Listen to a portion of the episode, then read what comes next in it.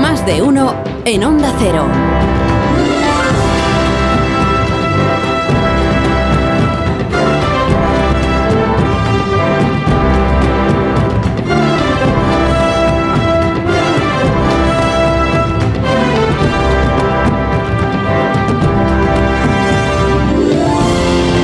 Cinco minutos, una hora menos en Canarias. En tertulia esta mañana está Nacho Cardero, Pilar Velasco, Pilar Gómez y Rubén Amón. Y están deseando comentar para ustedes todas las derivadas que tiene el asunto este de Coldo, de Ábalos, de Javier Hidalgo, de Víctor Aldama, del hermano, de los hermanos de Coldo, del el hermano de Aldama, que le digo que era guardaespaldas también de Ábalos. El mundo es un pañuelo, si usted se fija. Es en lo que está un poco el PSOE, que es en el Coldo, no es nuestro, Coldo es de todos. Coldo es de todos. Pero antes de que vosotros opinéis sobre el asunto, eh, voy a recibir a Raúl del Pozo como cada viernes, a esta hora de la mañana. Buenos días, Raúl.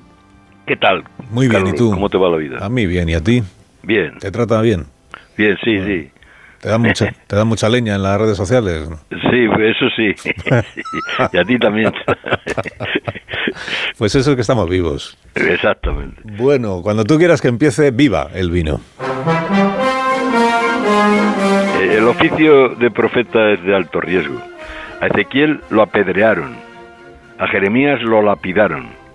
Otros augurios del Antiguo Testamento eran aserrados cuando se equivocaban. Ya dijo Maquiavelo que todos los profetas armados han triunfado y los desarmados han perecido.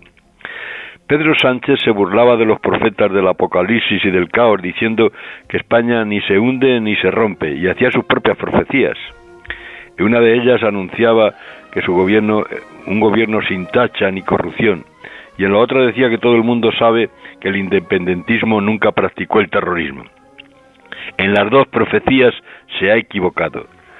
Mientras los de Puigdemont negociaban con el gobierno la ley de amnistía, el Tribunal Supremo, por unanimidad, habría una causa contra el prófugo por terrorismo en el caso Tsunami. El alto tribunal calificaba las acciones de terrorismo callejero como los de la Cale Borroca en Euskadi y dicen que el expresidente de Cataluña animó a las movilizaciones violentas.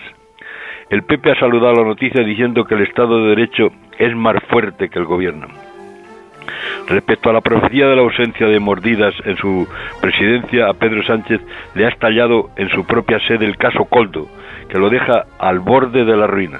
Nos descubre que se guindaron millones de euros de los fondos europeos y convirtieron y que convirtieron un ministerio en una cofradía de rateros. Se cobraban millones de euros en mordidas. También Pedro Sánchez falló como profeta cuando dijo que el tsunami no era terrorismo.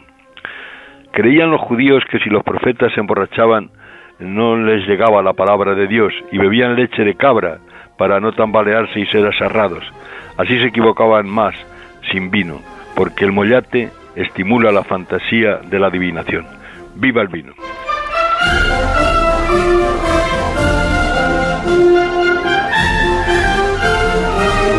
Pues te deseamos un feliz fin de semana, Raúl del Pozo. Cuídate mucho como siempre y cuando quieras puedes colgar. Muy bien. A ver. Un fuerte abrazo, querido Otro Carlos. para ti, adiós.